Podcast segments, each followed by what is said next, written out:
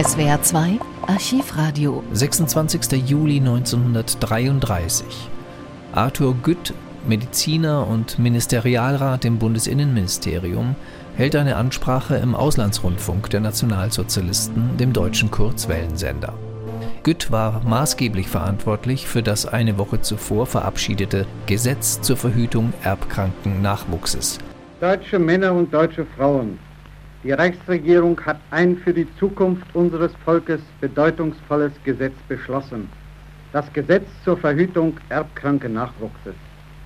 Bevor ich auf den Inhalt des Gesetzes und seine Auswirkungen eingehe, ist es erforderlich, Ihnen etwas über die Gründe und die Vorgeschichte zu erzählen, die zu dem Gesetz geführt haben.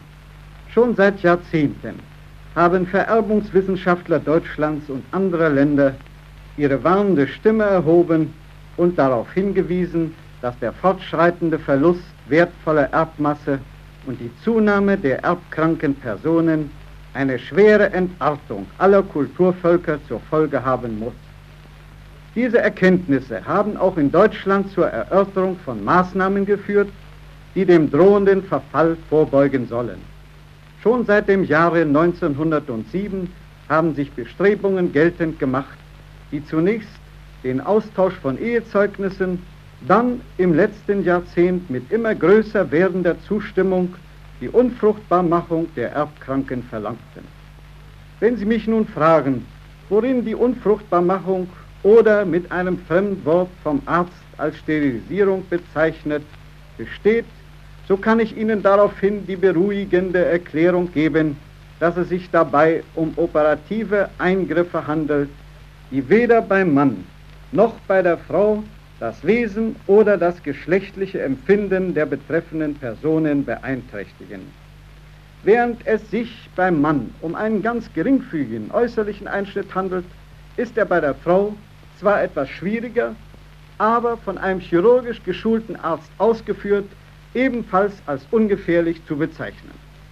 Beim Manne besteht die Beseitigung der Zeugungsfähigkeit in einer Durchtrennung der Samenstränge in den Leistenbeugen, also in einer einfachen Operation, die in Lokalbetäubung ausgeführt werden kann, ohne dass ein Aufenthalt im Krankenhaus dabei erforderlich zu sein braucht.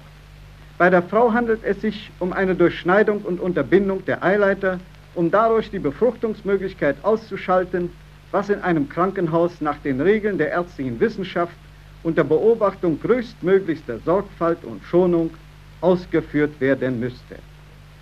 Diese Eingriffe dürfen jedoch unter keinen Umständen mit der Entfernung der Keimdrüsen, der sogenannten Kastration, verwechselt werden, bei der es sich um schwerere Eingriffe handelt, nach welchen eine Umwandlung der Persönlichkeit und ein Aufhören des Geschlechtsempfindens eintritt.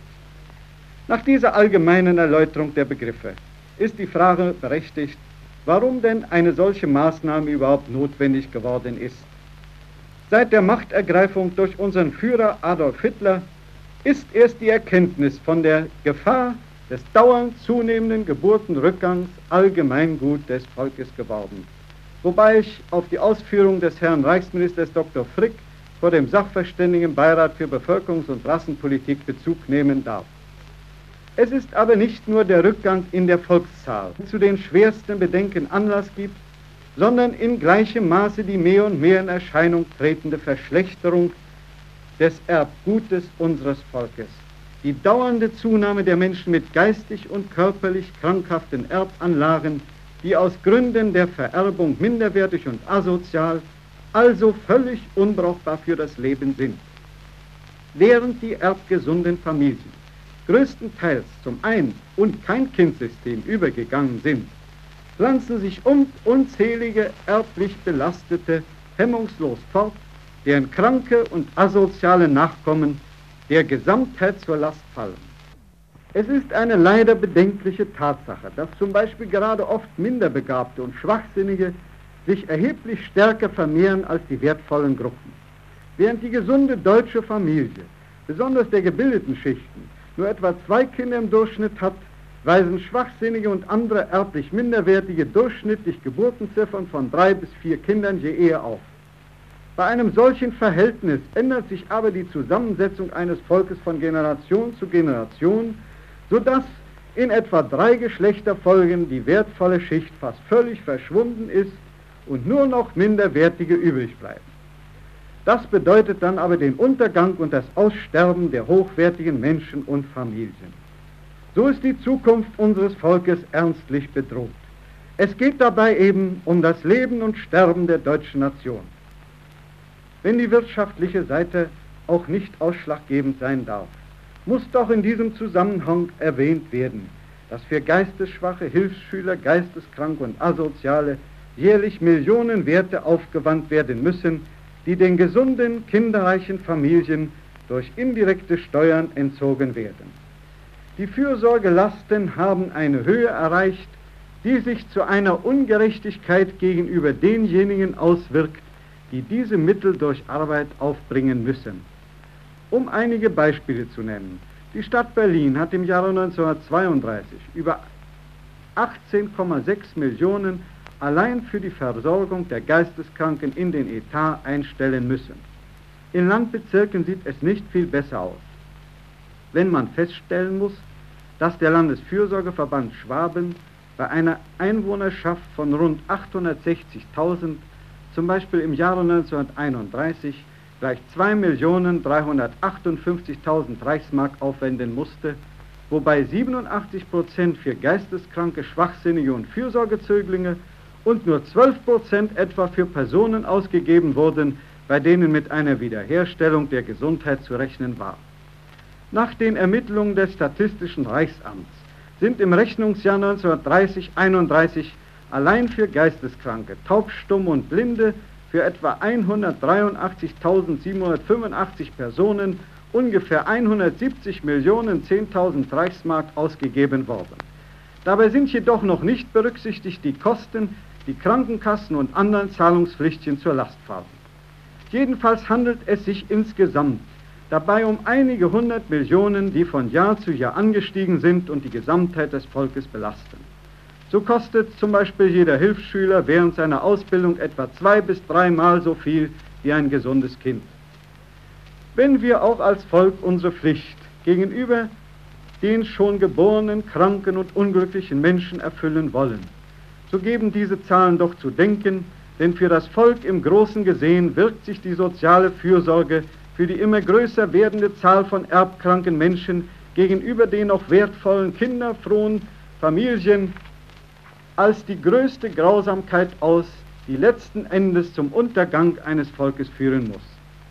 Ferner dürfen wir nicht vergessen, dass Verbrecher und arbeitsscheue asoziale Menschen zum großen Teil nach Berechnung von einzelnen Autoren sogar zu 30 bis 50 Prozent aus der Zahl der Schwachsinnigen und geistig Minderwertigen sich rekrutieren. Also auch Kosten und Belastungen, die unserem Volk daraus erwachsen, haben ihre Ursache ebenfalls in der angeborenen geistigen Minderwertigkeit. Weite Kreise des deutschen Volkes stellten daher die Forderung, durch Erlass eines Sterilisierungsgesetzes das biologisch minderwertige Erbgut auszuschalten. Da die Unfruchtbarmachung das einzig sichere Mittel ist, um die weitere Vererbung von Geisteskrankheiten und schweren Erbleiden zu verhüten, muss sie darum als eine Tat der Nächstenliebe und Vorsorge für die kommende Generation angesehen werden. Nicht die wirtschaftlichen Gesichtspunkte stehen also im Vordergrund, sondern das wahrhaft soziale Mitempfinden, weil jede im Gesetz aufgeführte Krankheit oder Geisteskrankheit ein unendliches Leid für den Kranken und seine Angehörigen bedeutet. So ist das Gesetz zur Verhütung erbkranken Nachwuchses daher eine entschlossene Maßnahme der Regierung, die unseren Volkskörper reinigen und die krankhaften Erbanlagen allmählich ausschalten soll. Der preußische Landesgesundheitsrat hat auf seiner Tagung am 2. Juli 1932 nach Anhörung von über 100 Sachverständigen die Maßnahme der Sterilisierung zur Förderung der Erbgesundheit gebilligt. Außerdem ist der beim Reichsministerium des Innern gebildete Sachverständigenbeirat für Bevölkerungs- und Rassenpolitik gehört worden der ebenfalls eindringlich für baldige Einführung dieses Gesetzes eingetreten ist. In mehreren ausländischen Staaten werden in der Tat Sterilisierungsgesetze bereits lange durchgeführt. So zum Beispiel in den Vereinigten Staaten, in der Schweiz und in Dänemark. Das erste Sterilisierungsgesetz wurde in den Vereinigten Staaten von Amerika im Jahre 1905 im Staate Pennsylvanien angenommen. Entsprechende Gesetze sind inzwischen in 24 von 48 Staaten eingeführt worden. In den meisten Staaten sehen die Gesetze die zwangsweise Unfruchtbarmachung vor. Nachdem das oberste Gericht der Vereinigten Staaten im Jahre 1927 die grundsätzliche Verfassungsmäßigkeit derartiger Gesetze bestätigt hat, werden sie nunmehr in der Hälfte der Staaten tatsächlich durchgeführt. Auch in der Schweiz, im Kanton Watt, Gesetz vom 3.9.1928, können Geisteskranke und Geistesschwache aufgrund übereinstimmender Gutachten zweier Ärzte mit Genehmigung des Gesundheitsrats ohne erfolgte Einwilligung der zu sterilisierenden unfruchtbar gemacht werden.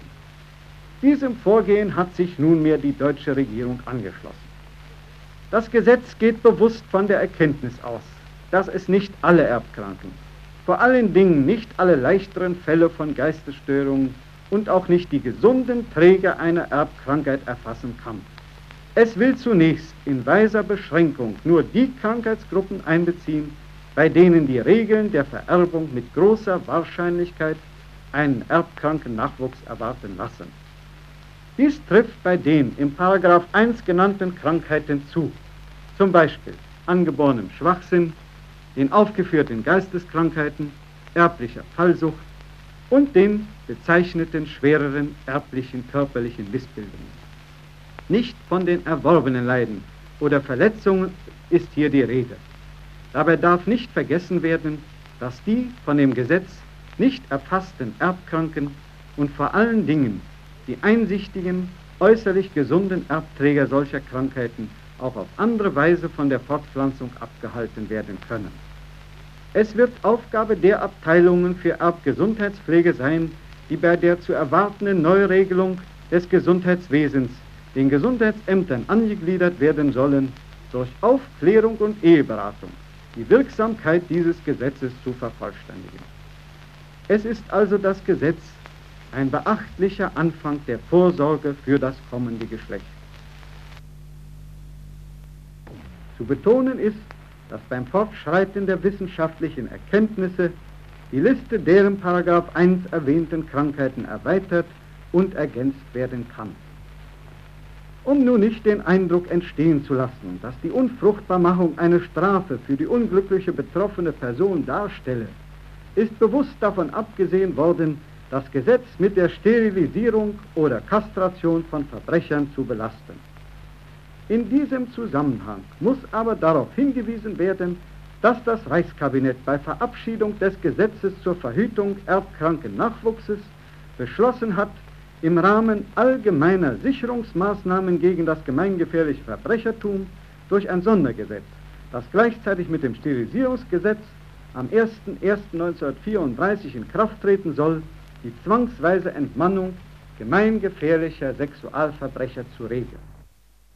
Die im Gesetz vorgesehenen Erbgesundheitsgerichte, die aus einem Richter und zwei erfahrenen Ärzten bestehen, werden bei allen erbkranken Personen die Vererbungswahrscheinlichkeit von Fall zu Fall nachzuprüfen haben und nur dann die Einwilligung zum Eingriff geben, wenn nach den Erfahrungen der ärztlichen Wissenschaft mit großer Wahrscheinlichkeit zu erwarten ist, dass die Nachkommen an schweren körperlichen oder geistigen Erbscheiden, Erbschäden leiden werden. Eine ernsthafte Prüfung ist also in jedem Fall gesichert. Im Übrigen geht das Gesetz davon aus, dass derjenige, dessen Unfruchtbarmachung zum Nutzen der Volksgesundheit notwendig ist, in vielen Fällen selbst die nötige Einsicht aufbringen wird, um die Operation freiwillig zu beantragen. Die Bestimmungen über die Mitwirkung des gesetzlichen Vertreters, des Pflegers und des Vormundschaftsgerichts sind den allgemeinen Vorschriften des Vormundschaftsrechts angepasst. Das Gesetz ist also bewusst ein Kann-Gesetz und beruht auf der Grundlage der Freiwilligkeit, um die sittlichen Kräfte des Volkes zur Selbstreinigung anzuregen. Damit aber die Rechte des Staates gewahrt bleiben und eine dauernde Kontrolle der Regierung möglich ist, macht das Gesetz den Amtsarzt und den Anstaltsarzt antragsberechtigt. So ist ein dem Staate unterstehender Amtsarzt bei allen Entscheidungen maßgeblich beteiligt. Zusammenfassend soll also die Unfruchtbarmachung eine der Allgemeinheit dienende, fürsorgerische Maßnahme nach Art der Entmündigung darstellen. Die Entscheidung wird jedoch in die Hand eines Ein nicht in die Hand eines Einzelrichters gelegt, sondern mit Rücksicht auf die Tragweite der zu fassenden Beschlüsse einem Kollegium übertragen. Als Vorsitzender wird möglichst ein Amtsrichter zu berufen sein, der Entmündigungssachen bearbeitet oder sonst über besondere Erfahrungen in familienrechtlichen Fragen verfügt. Große Sorgfalt wird namentlich auch bei der Auswahl der ärztlichen Mitglieder zu walten haben. Die zur Entscheidung über die Beschwerde berufenen Erbgesundheitsobergerichte werden am Sitze eines jeden Oberlandesgerichts für dessen Bezirk eingerichtet. Um eine zuverlässige und sachgemäße Ausübung zu sichern, soll der Eingriff nur in staatlich hierfür zugelassenen Krankenanstalten ausgeführt werden. Ist die Unfruchtbarmachung durch einen endgültigen Beschluss des Erbgesundheitsobergerichts angeordnet worden, so kann auf die Ausführung allerdings auch dann nicht verzichtet werden, wenn die freiwillige Duldung des chirurgischen Eingriffs nicht zu erreichen ist. Dies dürfte ja besonders in den Fällen zu erwarten sein, in denen Schwachsinn oder sonst eine Geistesgestörtheit die Zustimmung und die Einsicht unmöglich machen. Um aber die gleichartige Durchführung des Gesetzes und seine Wirksamkeit zu erreichen, konnte demnach auf eine solche Bestimmung nicht verzichtet werden. Eine Ausnahme gilt nur für den Fall, dass der zu sterilisierende allein den Antrag gestellt hat. Wenn von verschiedenen Seiten der Vorgeschlag gemacht worden ist, die erbkranken Personen lebenslänglich zu verwahren, so ist eine solche Maßnahme ja viel grausamer als der kleine chirurgische Eingriff. Im Übrigen wird man aber in allen Fällen, in denen eine Dauerverwahrung in einer geschlossenen Anstalt sowieso notwendig ist, von Zwangsmaßnahmen oder der Ausführung der Operation absehen können. Dass die Krankenkasse und der Fürsorgeverband in entsprechenden Fällen mit den Kosten des Eingriffs zu belasten sind, rechtfertigt sich daraus, dass diesen Kostenträgern durch eine sachgemäße Durchführung des Gesetzes für die Zukunft sehr erhebliche Kosten erspart werden. Das Rechtsgebiet der aus Gründen der Erbgesundheit erfolgenden Sterilisierung wird durch den vorliegenden Gesetzentwurf erschöpfend geregelt. Daneben stellt die Unfruchtbarmachung ebenso wie die Entfernung der Keimdrüsen, die Kastration, auch dann keine rechtswidrige Körperverletzung dar, wenn sie auf medizinischer Indikation beruht, also zur Rettung von Leben und Gesundheit notwendig ist und mit Einwilligung des Verletzten erfolgt. In allen anderen Fällen, so namentlich im Falle der sozialen Indikation, erfüllt die Unfruchtbarmachung eines Menschen den Tatbestand der Körperverletzung, sodass Strafverfolgung nach 223a bis 225 des Strafgesetzbuchs zu erfolgen hat. Die Vorschriften über die Schweigepflicht sind im Strafmaß den im Paragraph 10 des Gesetzes zur Bekämpfung der Geschlechtskrankheiten vom 18. Februar 1927 angepasst. So dürften bei der vorgesehenen Sorgfalt ernsthafte Bedenken gegen die Durchführung des Gesetzes nicht mehr bestehen, wenn man die Gesundung unseres Volkes überhaupt ernsthaft erstrebt, sondern das Gesetz ist eine bevölkerungspolitische Maßnahme, die sich auf Geschlechterfolgen hingesehen zum Segen unseres Volkes auswirken wird. Die deutsche Regierung geht damit anderen Völkern voran, sie gibt ihnen ein Beispiel, das in der ganzen Welt Beachtung finden wird. Vor allen Dingen aber ist die Reichsregierung sich dessen bewusst, dass das Gesetz nur der Anfang von weiteren bevölkerungspolitischen Maßnahmen sein darf.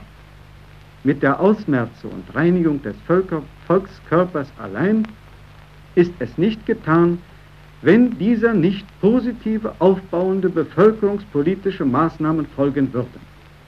Infolgedessen hat das Reichskabinett unter dem Vorsitz des Reichskanzlers Adolf Hitler beschlossen, dass positive bevölkerungspolitische Maßnahmen beschleunigt vorzubereiten und in Angriff zu nehmen sind, die die ausreichende Fortpflanzung der erbgesunden deutschen Familien wieder fördern und verbürgen sollen. Nur wenn es gelingt, die Gefahren der erblichen Belastung zu bannen, den Willen zum Kinde bei unseren wertvollen Menschen zu wecken und eine Aufartung unseres Volkes zu gewährleisten, wird Deutschland im Herzen Europas als selbstständige Nation sich behaupten können.